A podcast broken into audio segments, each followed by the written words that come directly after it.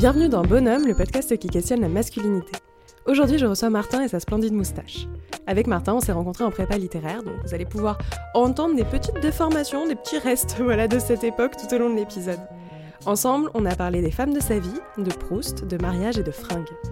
Comme toujours, si le podcast vous plaît, vous pouvez lui laisser un commentaire et 5 étoiles sur Spotify et Apple Podcast, vous abonner et le partager à vos proches. Vous pouvez aussi me suivre sur Instagram et TikTok, @clocloclub pour plus de contenu. Sur ce, je vous laisse avec Martin. Bonne écoute Salut Martin Salut Chloé Je suis contente de te recevoir dans Bonhomme. À chaque fois, j'ai envie de dire bon sang. Il va falloir que je me fasse au fait qu'il y a un nouveau format où je questionne des mecs cette fois-ci. Ça me fait vraiment plaisir de te recevoir. Si je devais te définir en une grande caractéristique pour moi, c'est vraiment le fan ultime de Proust. C'est ça te va comme définition Moi ça me convient tout à fait, j'accepte, euh, c'est une définition lourde à porter, mais voilà, moi ça me va. Et moi, je trouve que ça en dit aussi long sur, sur toi. Est-ce que tu peux te présenter et compléter un petit peu, parce que dire fan de Proust, c'est bien mignon, mais pour les auditeuristes qui puissent apprendre à te connaître un tout petit peu plus? En, oui, en quelques mots, euh, donc Martin, 29 ans, euh, je suis J'ai né une petite annonce euh, fonctionnaire, euh, je suis né dans les Ardennes, j'ai grandi là-bas, c'était pas facile tous les jours, mais je m'en suis sorti, je suis monté à. Paris, et voilà, j'y suis depuis maintenant une douzaine d'années, je pense, hein. Ça fait Ouais. 12 ans qu'on se connaît à peu près.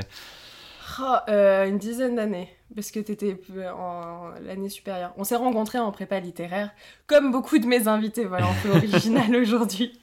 Écoute, on va pouvoir commencer. Donc comme je te le disais avant l'enregistrement, j'ai dans ce petit sachet des citations qui parlent d'hommes et de masculinité. C'est des citations euh, extraites de la pop culture qui peuvent être très amélioratives ou pas du tout. Euh, L'idée c'est que tu en pioches une au hasard, tu la lis et tu me dis à quoi ça te fait penser. Ça peut être un souvenir personnel, ça peut être une réflexion, ça peut être plein de choses. euh, à toi de me dire. Très bien. Hop. Super cette ambiance de retour en prépa, une petite colle. Alors, J'ai appris au meilleur endroit. hein. sauf que t'es de l'autre côté, toi t'es du bon côté. Ouais. Si tu peux être fort sans cesser d'être tendre, tu seras un homme, mon fils. Mhm. De Kipling. De Kipling. Tu connais ce poème?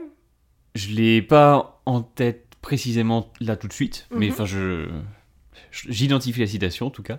Euh, Ça te fait penser à quoi? Bah, c'est intéressant, c'est assez caractéristique de. Enfin, c'est c'est un gros cliché.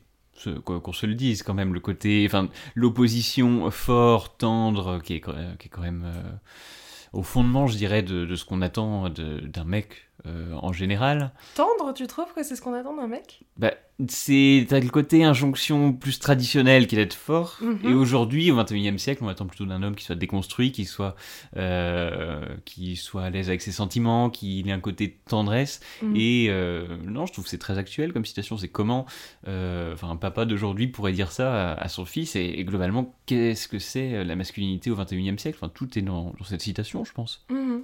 En fait, le poème de Kipling euh, énumère énormément de caractéristiques, de comportements à avoir et se termine par Tu seras un homme, mon fils. Euh, et justement, ça a été, euh, d'ailleurs, tu dis que c'est très actuel, ça a été repris par, pour une campagne de publicité et réactualisé, il me semble, avec le Tu seras un homme, mon fils, il y a quelques années. Tu trouves que du coup, il y a aujourd'hui quand même une autre forme d'injonction finalement qui en remplace une autre, ou en tout cas vient un peu en opposition d'une autre injonction, mais qui reste une injonction en tant que telle sur la masculinité? Je pense que c'est un peu simpliste d'opposer deux injonctions. Enfin, ce serait, Mhm. enfin, de dire qu'il y en a qu'une de chaque côté. Enfin, il y a une multiplicité d'injonctions aujourd'hui euh, concernant les, les hommes en général, et c'est euh, c'est ça qui est assez euh, qui est assez galère à gérer. Donc voilà, peut-être pour apporter un peu plus de, de complexité. Et finalement, c'était pas si mal que je me souvienne pas du poème. Enfin, j'ai fait ce que fait un, un élève de prépa. Finalement, c'est voir la citation et se démerder avec, comme s'il était totalement sorti de son contexte. Et sauf que, contrairement aux élèves de prépa, moi je vais te demander de me parler de toi. Donc, en termes d'injonction, justement, est-ce qu'il y a certaines injonctions que tu ressens ou que tu as pu ressentir euh, au cours de ta vie? Et si oui, euh, qu'on en discute un peu.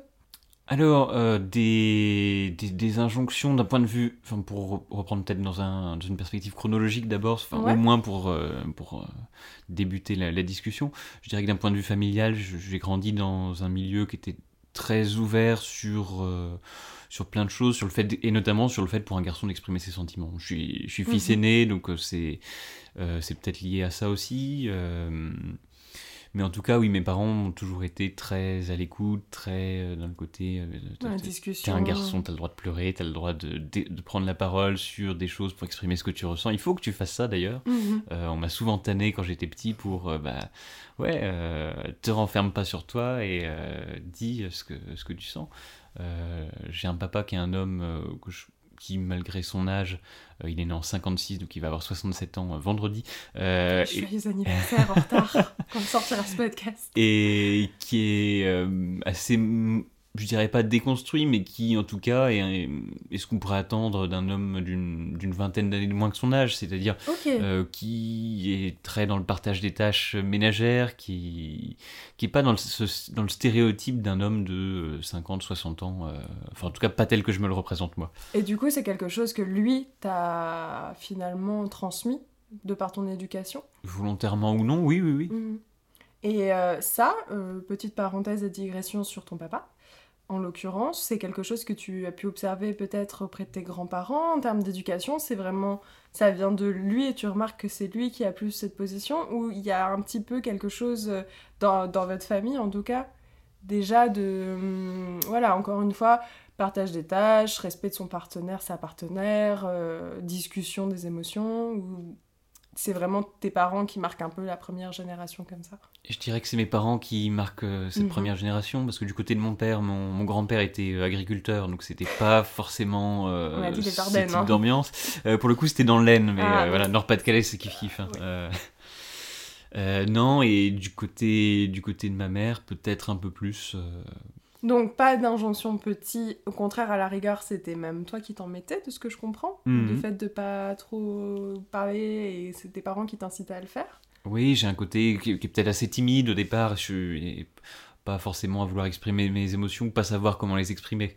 Mais ce qui est euh, typique des, des petits garçons, je pense, euh, enfin ce qui est lié. euh, Ouais, après Une certaine manière de les éduquer. introverti, je pense, euh, ça, ça joue. Alors c'est un grand débat. euh, je trouve que c'est en tout cas l'impression que tu donnes au premier abord, donc potentiellement, ouais. Et euh, en grandissant, vu que tu voulais faire par ordre chronologique, en, à l'adolescence, là, pour le coup, j'imagine que des injonctions, notamment sur le physique, sur les relations amoureuses, ce genre de choses, elles sont apparues un peu plus, ou t'es passé à travers les gouttes Oui, je, je- enfin, non, je ne suis pas passé à travers les gouttes. Je pense qu'il y a un certain nombre d'injonctions. Effectivement, ça dépend sur, euh, sur quel plan on se situe.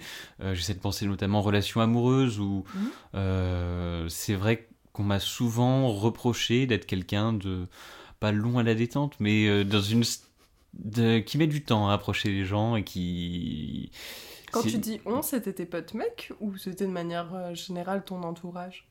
Euh, les deux Mhm. et mes copines, mes ex, mes copines. euh, Ok, donc femmes, aussi les, les, amis femmes. les. Euh, oui, oui, euh, me disant, bah voilà, faut que tu sois un peu plus dans l'action, faut que tu ailles un peu plus, euh, que tu prennes plus ton risque dans les relations et, et que tu restes pas à draguer, draguer pendant trois mois par texto une, une personne. Voilà, ça Mm. peut aller plus vite et il faudrait que ça aille plus vite. Voilà, ça c'est une injonction typique. Ouais, c'est la première qui me vient à l'esprit en tout cas. Du coup, le fait qu'on te le dise, ça a changé ton comportement vis-à-vis de ça? Tu t'es posé des questions ou au contraire, tu t'es dit, bah non, je vais à mon rythme et tant pis si je corresponds pas au standard du mec qui, euh, oui, effectivement, euh, fait le gros dragueur, arrive tout de suite, euh, pécho la meuf en un date et c'est fini, on n'en parle plus. Non, j'ai absolument rien changé. C'est quelque chose que je, je dirais, je, revendique aujourd'hui. partenaires en fait. Oui. Même si euh, ma partenaire actuelle me chambre beaucoup là-dessus en me disant bon, euh, heureusement que j'ai fait le premier pas parce que sinon, euh, c'est vrai que toi tu ne l'aurais pas forcément fait. Et elle a raison et elle n'est pas un cas isolé dans ma vie amoureuse. C'est vrai que j'aime bien quand c'est pas moi qui fais le premier pas, ce qui est peut-être pas typique d'un Mm. d'un mec. Ouais, mais ça rejoint un peu le côté aussi de, tu vois, d'être un peu réservé sur tes sentiments et ce genre de choses. Finalement, t'as une continuité. Hum, c'est vrai. ouais. qui se dessine. Et d'un point de vue injonction physique, pas de. T'as pas ressenti de- d'esprit de, comparaison. Je pense à ça parce que, notamment, à chaque fois, c'est. Voilà, l'adolescence, c'est quand même un moment où le corps change très vite. On se compare énormément. On n'est pas très tendre les uns avec les autres. Et ça peut être violent à vivre euh, tu vois, de comparaison de ah, t'as des poils euh, ou euh, ce genre de choses dans les vestiaires avant de se changer pour un cours de sport, par exemple. Toi, ça, t'as des souvenirs là-dessus Ah Voilà, mais ce que je me disais, tu. Ah, t'es parti sur les relations amoureuses, mais... oui, oui, oui, non, mais tu, tu fais bien, et bah, typiquement, en parlant de, de, poils, c'est vrai que j'ai tout de suite été très poilu au niveau de la poitrine, et bon, c'est un truc, c'est vrai que je me suis souvent fait chambrer dans, dans, les vestiaires, bon... Aujourd'hui encore, ça reste un truc euh. trop poilu. Euh, ok. Trop poilu au niveau de la poitrine. C'est vrai qu'aujourd'hui, je porte pas de, t-shirt avec un col en V ou trop échancré parce que bah, c'est vrai que ça me gêne un peu. Euh. Ça t'a créé des complexes J'irais peut-être pas jusqu'à dire des complexes, mais oui, je, vais, je vais éviter dans, dans la mesure du possible. C'est vrai que je suis pas dans ce côté euh, à revendiquer euh, une pilosité abondante, euh, comme, comme peuvent le faire certains mecs, même si depuis quelques mois je porte la moustache, mais bon, ça c'est une pilosité qui s'assume beaucoup plus. c'est ça, moustache en termes de symbole d'une certaine masculinité, alors avec un petit, un petit goût un peu vintage qui va avec, tu vois, mais quand même c'est un symbole aussi. On, on en a parlé hors micro, mais qu'est-ce qui t'a amené à te laisser pousser la moustache? J'avais envie d'essayer depuis quelques temps. C'est vrai que c'est à chaque fois que je me rasais, je, finissais par la moustache et je regardais, j'attendais généralement un peu. Je me disais bon, qu'est-ce que ça donne? C'est vrai que c'est pas si mal, mais je n'osais pas sauter le pas. Et c'est ma compagne qui m'a euh, qui m'a suggéré ça et voilà.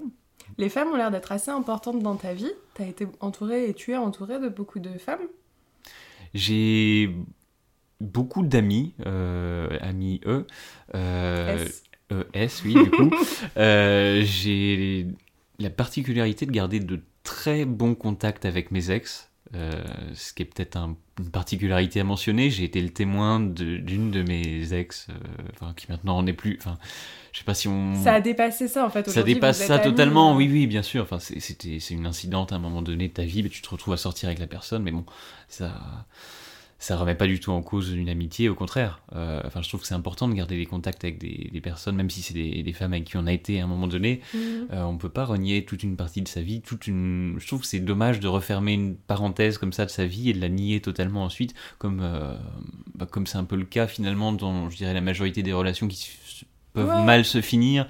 après, tu sais, quand une relation se finit, il y a aussi ce truc-là de tu as aimé la personne à un moment et vos chemins prennent, prennent deux directions différentes et donc ça veut pas dire que tu détestes la personne, juste on se perd de vue parce qu'on n'a plus de lien et plus entre guillemets d'intérêt à être ensemble. Toi, c'est vrai que la particularité, c'est que en plus de ça, même euh, d'un point de vue amical avec euh, tes ex, il y avait vraiment une relation en amont pour beaucoup quand même, j'ai l'impression. Mmh. et donc qui est revenu par la suite, quoi. Tes histoires amoureuses aussi, elles sont importantes pour toi? Oui. Genre, je vois mal comment je pourrais répondre non, en fait. Euh, si, c'est des trucs. Enfin, à chaque fois, c'est des moments où je me suis investi de manière. Enfin, beaucoup d'un point de vue sentimental. Et je conçois pas une relation amoureuse sans s'investir autant d'un point de vue sentimental. Enfin, j'ai eu très peu de coups d'un soir, par exemple, pour le mhm. dire de manière peut-être un peu cash. Euh. Parce que bah, c'est pas un truc qui m'intéresse d'un point de vue. Euh, ouais, il n'y a, pas suffisamment émotionnel, il n'y a pas d'engagement sinon. Je pose la question, parce qu'encore une fois, comme l'intérêt du podcast, c'est de déconstruire un peu les codes associés, en tout cas par la société, à la masculinité, avec un mhm. grand M, euh, il y a souvent cette image aussi de euh, tu es un mec et c'est cool que tu aies plein de conquêtes amoureuses et que tu prennes pas ça trop au sérieux. Euh, toi, ça a été totalement l'inverse en fait. Enfin, t'as eu quand même de ce que. On se connaît depuis 10 ans du coup. de ce que moi je sais, t'as quand même eu plusieurs relations qui ont quand même duré assez longtemps chacune c'est, tu vois, c'est pas quelque chose de, très euh, banal et habituel, qui plus est en région parisienne. Il y a ça aussi que j'ajoute. Mais... ça veut dire quoi région enfin, bah, Parce que Tinder, parce que disponibilité de plein de gens. Parce que rencontre euh. facile, parce que premier truc qui va pas, tu romps et tu passes à autre chose. Ouais, j'ai vraiment du mal avec cet aspect consommable de, mhm. des gens. Enfin, c'est vraiment un truc qui est. Bon, c'est cliché de dire ça, mais bon, euh, qui, qui, me gêne beaucoup. Et j'ai été sur Tinder à un moment donné, j'ai fait un rencard une fois et c'était l'enfer absolu. J'ai jamais refait ça. Euh, hmm. non, euh, la, personne m'a parlé de danse avec les stars pendant euh, je sais pas combien de temps. J'avais aucune idée de aussi. bah, ouais. Hein. Et alors, je fais, je fais un peu le tour parce que relation amoureuse, certes. on s'est rencontrés, nous, sur un autre sujet, mais J'en parlais sur tes relations amoureuses. On s'est rencontrés en prépa, il y a 10 ans. Eh oui. Études de lettres, ça aussi pas si banal pour les mecs, puisque euh, sur des classes de, allez, 30-35 personnes, il y avait 5 mecs, quoi. T'avais fait L avant en, bac? En terminale, ouais. J'ai Ouais. fait une première S, une terminale L. Ah, on en vient au au petit changement de direction. Parce que, effectivement, euh, des mecs en littéraire, il y en a peu. Qu'est-ce qui t'a amené à faire ces études-là? Alors, j'ai fait, déjà pour, la petite histoire, parce que c'est une anecdote intéressante, je pense, euh, je voulais, en seconde, je me suis dit, je, veux passer en première L, c'est super, ça a l'air trop cool, Euh, ma prof de latin me poussait à faire ça. Euh, J'avais plein de potes qui se sont dit, ouais, on va faire L aussi, mais en fait, on était tête de classe, très bons élèves euh, dans nos classes, et tous nos profs, il faut... Il faut remettre en contexte, hein, c'est dans un petit lycée des Ardennes, euh, les profs sont pas hyper bien informés sur les débouchés, l'orientation, Je te tout ça. rassure, même sur des lycées plus gros en région parisienne, ce qui était mon cas, euh, quand tu es, comme tu dis, un tête de classe et bon partout, on t'incite à aller en voie scientifique. Et voilà, grosse pression pour aller en S. Bon, bah c'est bien si c'est pas que dans les petits lycées des Ardennes. Euh, Mais ça, ça- effectivement, comme tu dis, ça en rajoute une, euh, une couche. C'est clair.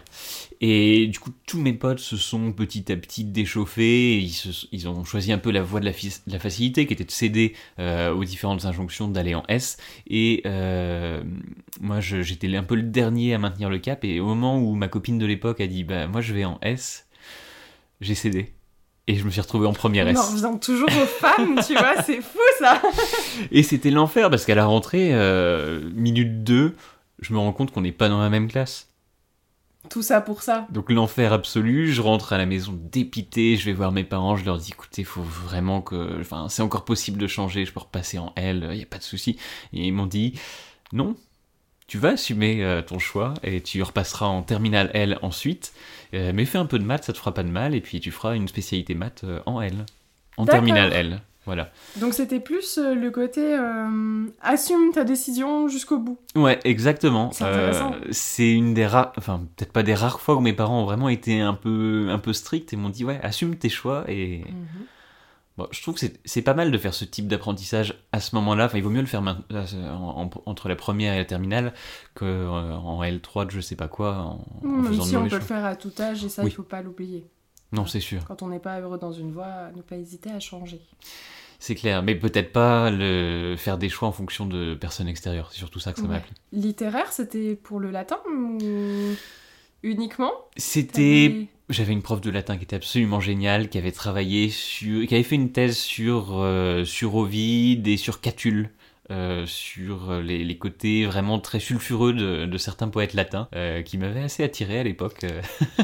Et Mhm. ouais, du coup, c'était un choix assez naturel pour euh, aussi l'amour de la littérature, hein, bien sûr. Euh, j'étais, aussi en section Abibac, donc pour ceux qui connaissent pas, c'est une section internationale allemand, euh, qui amenait du coup à euh, ouais, vouloir poursuivre un peu tout ça, et ce côté littérature, latin, allemand, tout ça combiné en classe prépa, ça, c'était un choix assez logique finalement.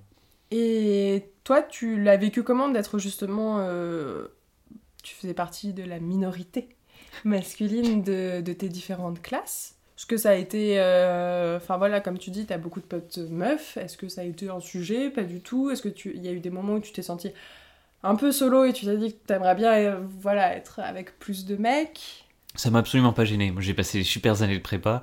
Euh, et j'avais, on était quand même quelques mecs avec qui on s'entendait très bien, notamment pendant ma carré. Donc, euh, Alors, il faut euh, que t'expliques ce que c'est carré pour. Carré, c'est la, on- les- la prépa se passe généralement en deux ans. Il y a une hypocagne, puis une première une cagne, qui est normalement la première et la dernière. Mais voilà, si on en fait une deuxième, euh, la première cagne s'appelle la carré, la deuxième la cube.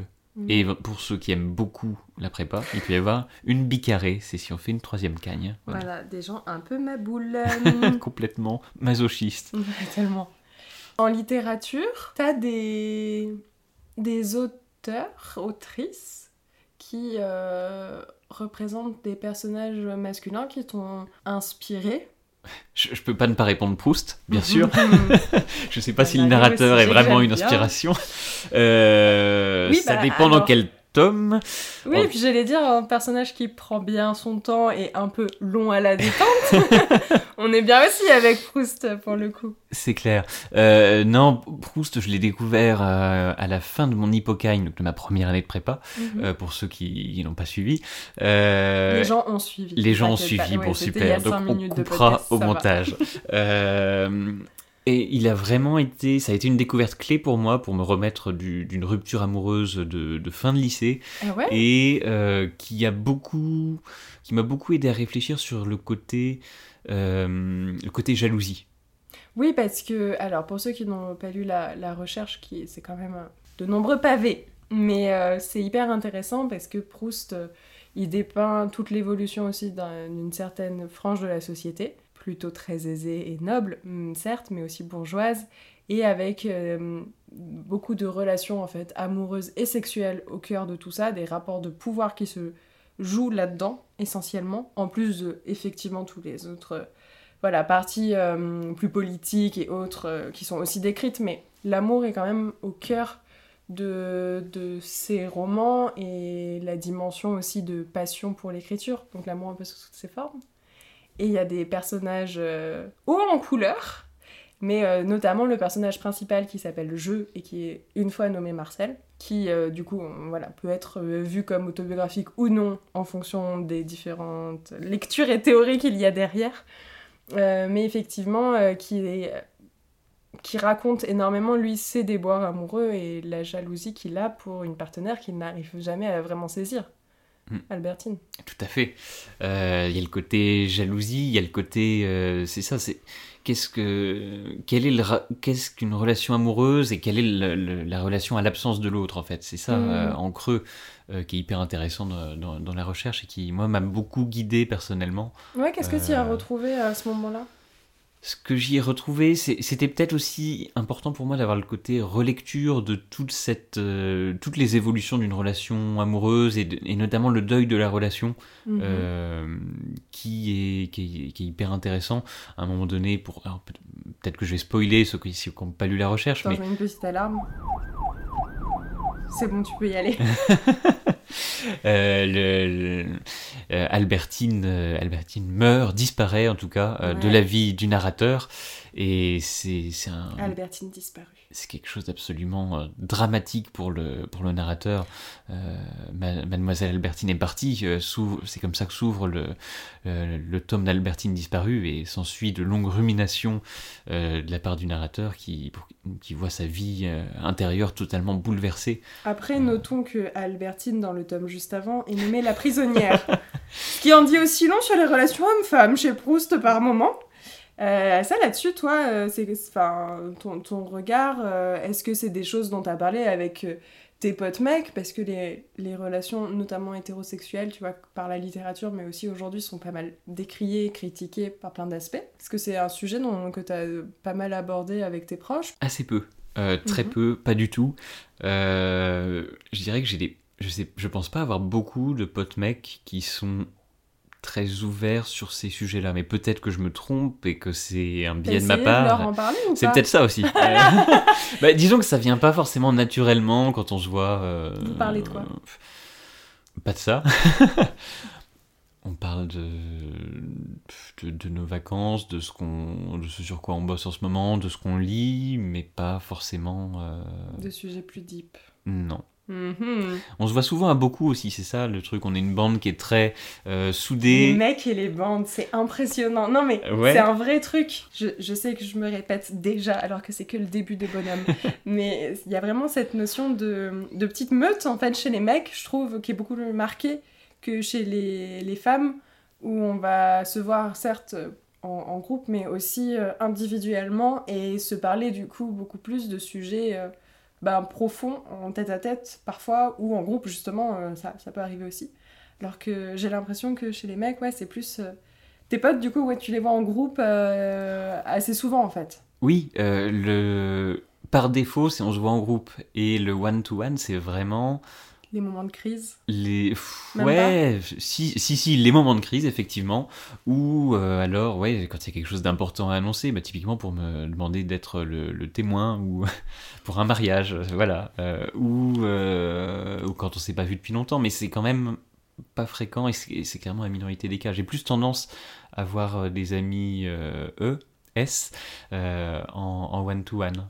Et avec elle, tu parles de ces sujets-là? J'ai une de mes amies avec, laquelle on parle beaucoup de ça, puisqu'elle est très engagée, très féministe. Donc euh, oui, on vient assez rapidement sur ces sujets-là. Euh, mhm.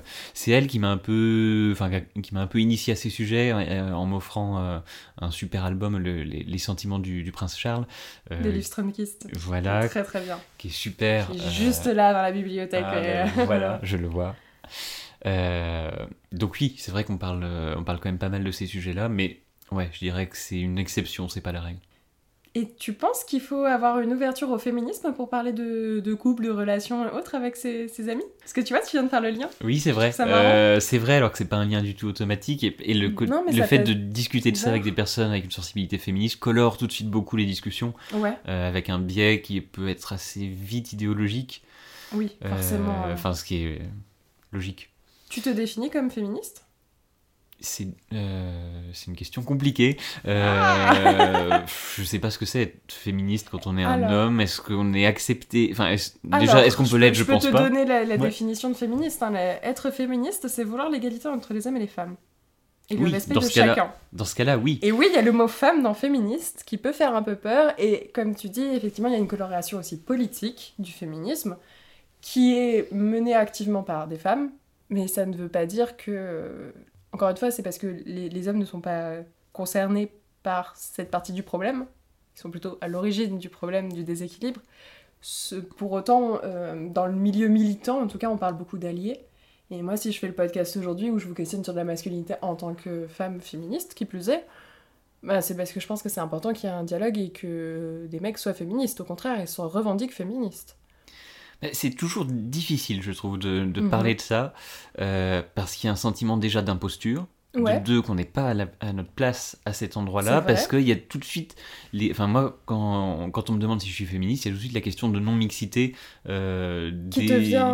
revendiquée par certaines militantes oui, bien sûr. Euh, qui, qui vient dans le sujet. Et de dire, mhm. voilà, et finalement, tu connais pas ces, ces problèmes-là, donc pourquoi est-ce que tu essaies de nous piquer notre cause ou de t'immiscer dedans. Tout de suite, c'est vraiment ça que j'ai tout de suite en tête et c'est pour ça que je suis assez prudent sur le sujet. Ouais.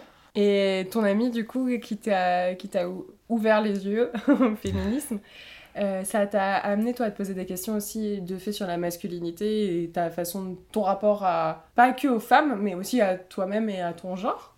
Je, je, je pense que ça me fait me poser des questions plus sur euh, d'un point de vue société mhm. que au niveau vraiment individuel même si effectivement euh, si sur, des interactions du quotidien où euh, ça permet de relire certaines choses certains certains comportements on se dit oui effectivement là c'est peut-être pas tu penses à quoi? Des remarques déplacées, harcèlement de rue ou d'autres, ah, choses Non, mais auxquelles tu pourrais assister avec ta copine, par ah, exemple. oui, oui, oui.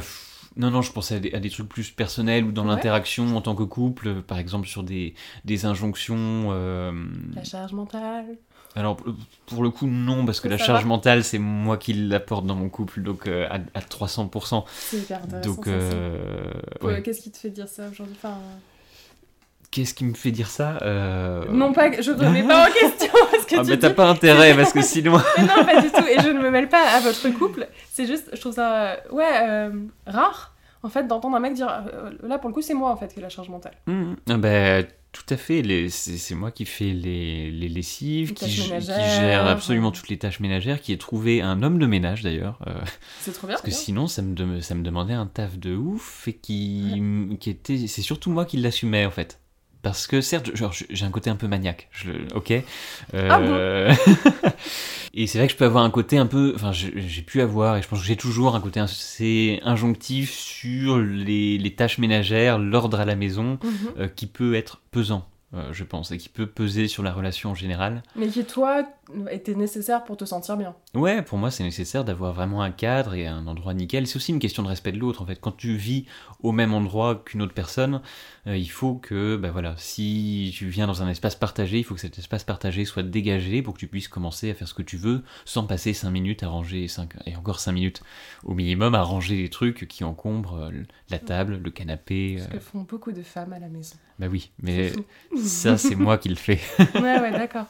Oui, effectivement, ça, plus euh, aussi d'un point de vue professionnel, tu aides ta copine, etc. Donc forcément, il y a beaucoup de, de gestion et de charge. Et ça, euh, vous en avez discuté ensemble? C'est quelque chose que tu as envie de partager avec elle? C'est quelque chose qu'on essaie de rééquilibrer assez souvent. Euh, mhm. et voilà, bon, c'est un travail au quotidien d'essayer de trouver une balance sur ces sujets, mais c'est aussi quelque chose qui évolue dans le temps, où il va y avoir des, semaines où je vais être moins sollicité, ou où ma compagne va faire plus gaffe à son implication dans les différentes tâches ménagères, et à pas trop m'en demander en plus, ou euh, parce que elle est beaucoup en télétravail, donc c'est vrai que... oui, ça dépend de vos emplois du temps C'est ça, ça dépend à chacun, c'est normal. Tout à l'heure, tu parlais du fait d'être euh, témoin au mariage euh, d'amis à toi. Je suis curieuse d'avoir ta vision sur euh, le mariage et cette institution, justement, en tant que mec, encore une fois, vu que c'est tout le principe du podcast. Ma vision sur le mariage, c'est c'est une question piège, c'est un grand sujet en ce moment avec ma compagne. J'ai mis le doigt Oui, bah, non, et puis disons que tous mes copains se sont mariés, enfin de, de, ma bande déjà mentionnée, se sont mariés euh, en l'espace de 5 ans. On est passé de zéro personne mariée à tous mariés sauf euh, moi et un autre pote. Sur, euh, on est quoi? On est 8, on est 9. C'est énorme. C'est allé très très vite. Est-ce que ça c'est à chaque fois accompagné de l'achat d'une maison, d'un appartement et d'un premier enfant D'un premier enfant depuis hier oh pour l'un de mes amis très proche de prépa. Bah, bravo à lui. Et je ne sais plus quelle était la question. Oui, qu'est-ce que je pense du mariage euh, Oui, désolé, je t'ai interrompu. Non, non, non, mais t'as raison. J'ai envie de faire du. J'essaie de pas faire de une réponse langue de bois et de dire que c'est euh, une modalité d'engagement qui est intéressante euh, aux yeux de la société. C'est quelque chose auquel t'avais pensé avant d'être avec ta copine ou pas du tout? Oui, et c'est quelque chose auquel je pense, mais disons que toutes les injonctions autour du mariage aujourd'hui sont tellement chiantes tu trouves qu'il y en a encore beaucoup des injonctions autour du mariage? Ouais. C'est pas une question piège. Hein. oui, euh, il y en a d'un point de vue d'un point de vue social, même si effectivement les, les, les façons de le fêter évoluent pas mal et, de, et de, enfin, dans mon environnement familial, euh, c'est vrai que j'ai pas trop de pression sur le fait d'avoir un mariage religieux par exemple, ou ça, bon, on, me le demande pas et je ne le ferai pas le cas mhm. échéant. Euh, et il y a beaucoup de choses super qui se font maintenant, des, des cérémonies un peu un peu laïques à la bonne franquette avec des amis qui viennent prendre la parole et qui peuvent faire des trucs super super, je recommande ça à tout le monde euh, parce que c'est vraiment beaucoup plus chargé en émotions et, et ça redonne du sens. ça redonne du sens exactement parce que euh, finalement, sauf avoir une très belle messe, ce qui est très rarement le cas. Euh, parce que les personnes qui le font ne sont pas forcément outillées pour ça. Il faut être croyant, enfin aussi, tu vois, je trouve... se marier à l'église quand tu l'es pas, ça me paraît un peu... Oh, il y a le côté... Justement, encore une fois le côté, ouais, injonction, euh, parce que, ah, euh, on doit faire comme ça, parce qu'on a toujours fait comme ça, et puis on le fait pour les parents, pour leur faire plaisir, ou la grand-mère, ou le grand-père. C'est vrai que ça... Euh, ouais, voilà, ça m'est arrivé d'être très ému dans ah, des cérémonies religieuses, mais oui, oui, pour les autres. Voilà. on en pour soi, oui, je ne sais pas comme j'ai été témoin à pas mal de mariages, euh, j'ai vu comment ça se passait, euh, toute l'organisation que ça demande. J'ai été à des mariages qui sont globalement assez bourgeois, et donc je me vois pas faire un truc où chacun amène son poulet, comme me disent mes oncles, ou me disant mais vas-y marie-toi, euh, chacun amène un truc, et puis voilà, mmh. auberge espagnole, bonne franquette. Ouais. Et sachant que moi c'est pas vraiment l'idée que j'en aurais, et bon, comme je suis un peu contre le fric et je pense qu'aujourd'hui je pourrais être wedding planner. Euh, si, il faudrait soit que j'en prenne une et que je la flique, enfin une, un, euh, et, que je le. Non, il faudrait que tu te décharges du temps dans ton emploi du temps pour le faire parce que ouais, mais tu, voudrais tout maîtriser. Je voudrais tout maîtriser, ce serait un enfer organisationnel, ce serait vraiment un calvaire. Et j'ai pas le temps pour ça. Ok, donc plus le côté, ouais, enfin pression et slash organisation en fait. Que... Ouais, pour que tout soit euh, bien, ou en tout cas que ça corresponde à ce que tu attends le, jour J. Et vu le fric qu'on fout dans ce genre de choses, mm. euh, autant que ce soit bien et que ça corresponde euh, à ce qu'on veut. Quoi. C'est quoi ton rapport à l'argent? C'est marrant, c'est une question que, ma copine m'a posée il y a deux jours. Promis, je lui ai pas parlé avant. bah, j'ai fait, je- en termes de parcours, j'ai j'ai fait une école de commerce, donc je pense qu'on ne fait pas ce genre de parcours quand on ne veut pas gagner un peu d'argent. Euh, j'ai- J'aime beaucoup les fringues, donc euh, j'ai un côté, euh, j'achète beaucoup de fringues qui sont pas forcément coquet. très très chères. Je suis très coquet, Mhm. exact. On pourra y revenir. Enfin, je pense que tu vas pas me louper là-dessus. Mhm. Mais ouais, j'achète beaucoup de. Enfin, c'est vraiment ça. À un moment donné, euh, en parallèle de mes études en, en éco- à Sciences Po puis en école de commerce, euh, je faisais des, j'aidais des candidats euh, pour des concours pour entrer à Sciences Po ou en école de commerce. Mhm. Et clairement, la seule vocation, c'était pas à des fins alimentaires, c'était à des fins vestimentaires. C'était pour me payer mes fringues. T'as toujours aimé Et- t'habiller, euh, bien t'habiller? C'est un truc que j'ai découvert en prépa grâce à l'une de mes ex et meilleures amies, euh, dont tu as été témoin dont j'ai été témoin, qui m'a initié. Bisous Léa qui m'a euh, qui m'a clairement initié à ça un jour en m'amenant un catalogue du bon marché qu'elle a annoté patiemment en me disant ça c'est bien ça c'est bien. Parce que je suis arrivé euh, de des Ardennes je suis monté à Paris et clairement j'étais fringué. Moi j'avais un style au lycée qui était très euh, enfin collège lycée qui était très euh, skater quoi Ah, Rip curl ça Quicksilver enfin c'était n'importe quoi et c'était juste pour une question C'était les d'adaptation mecs stylés euh, ben voilà, c'était ouais. pour être, euh, pour faire un peu le mec stylé. Ok, pour pouvoir draguer des filles par message pendant trois mois. exactement. Très bien. Et donc, ouais, découverte euh, des fringues, et aujourd'hui, c'est vraiment un truc auquel tu prêtes attention et qui te procure du plaisir, en fait, de bien Ouais. t'habiller. euh. Ah ouais, ouais. Donc ça me dérange pas du tout de mettre de l'argent dans des, dans certaines pièces, parce que je sais que je suis très très soigneux, euh, Mhm. que je vais les garder euh, super longtemps, et, et voilà. Et pour moi, c'est Oui, important. puis quand c'est une belle pièce de qualité, effectivement, ça vieillit bien. et- Voilà. Donc mon rapport à l'argent, ben, c'est important pour moi de Mhm. pouvoir vivre euh, confortablement euh, Oui, et pouvoir m'acheter des fringues sans regarder euh, trop à la dépense. Bon, après, je suis fonctionnaire, donc je, je suis pas non plus payé des milliers des cents, mais bon. euh, Non, mais la façon dont tu t'organises et tu répartis ton argent, en tout cas, ça fait partie de- des dépenses qui sont importantes pour toi, en fait. Après, l'argent ne passerait pas avant. Enfin, je ne serais pas. euh, je pense que je ne serais un jamais costume très. ne passerait très- pas avant un loyer. Ah bon non, non, je, je pensais plutôt sur, euh, sur le choix de, de métier. Euh, je... Tu ferais pas ça pour la thune. C'est ça. Mhm. Ça, c'est clair. Ouais. Juste pour finir sur la partie coquetterie, et après on passera aux deux dernières euh, questions du podcast, déjà. Mhm. Euh, J'en ai parlé dans le tout premier épisode avec mon invité Laurent, et il m'a parlé du- des soins pour le visage aussi, euh, tout ce qui était crème hydratante et compagnie. Je voulais avoir ton point de vue toi là-dessus, parce que à partir du moment où on fait attention à son apparence, je trouve que voilà, est-ce que euh, c'est quelque chose auquel, auquel tu prêtes aussi attention? Bah oui, il faut être cohérent. Et Alors pas forcément, hein, il y a des gens Bah, qui s'habillent euh, très bien et qui s'en battent la race, mais euh, ouais, alors ça, spécial dédicace à une autre de mes ex qui, justement, toutes les femmes de ma vie, ça va être le titre de l'épisode. euh, entre l'une qui m'a appris à me fringuer, l'autre qui m'a appris, à- enfin qui m'a forcé à mettre de la crème hydratante, enfin qui m'a fait découvrir que oui, le soir, eh ben, il faut se nettoyer le visage, euh, mettre des, Enlever faire des la masques. pollution, surtout quand on est à Paris. Mais ouais, c'est clair. Et puis ils mettent de, de la crème hydratante. Elle était vraiment relou avec ça. Très très relou. Mais je la remercie aujourd'hui. Et ouais, du coup, moi j'ai plein de crèmes. Je pense que j'en ai, j'en ai plus que ma copine. Tu penses que là, le fait que toutes ces femmes t'aient appris ces choses-là, c'est drôle parce qu'elles t'ont appris des, des codes qu'on inculque aux petites filles dès le plus jeune âge. Et toi, en tant que mec, tu te les as réappropriées. Euh, Est-ce que, du coup, tu as- tu t'es mis à prêcher la bonne parole autour de toi avec tes potes Ou c'est vraiment quelque chose que t'as gardé pour toi? C'est quelque chose que j'ai gardé pour moi. Mes potes continuent d'avoir un seul savon, gel douche. euh, Mon enfer. Et euh, un usage parfois douteux du déodorant. On pourra couper ça. Oh. Je veux pas l'anecdote qui va avec. Oh non, non, non, on va passer aux deux dernières questions parce que ça me dégoûte rien que tu le mentionnes. Après tout ce qu'on s'est raconté et toutes ces années de vie finalement, ça veut dire quoi pour toi être un homme? Vous avez 6 heures. Avec un grand H ou pas? Non. Euh, Mais la, la question est un peu biaisée et c'est volontaire. Je ne dis pas être des hommes, ce qui serait une réponse beaucoup plus simple, mais un homme. Et après, derrière, tu y mets ce que tu veux. Ça peut être ta vision de la société, ça peut être ta vision à toi. Qu'est-ce que ça veut dire pour toi être un homme?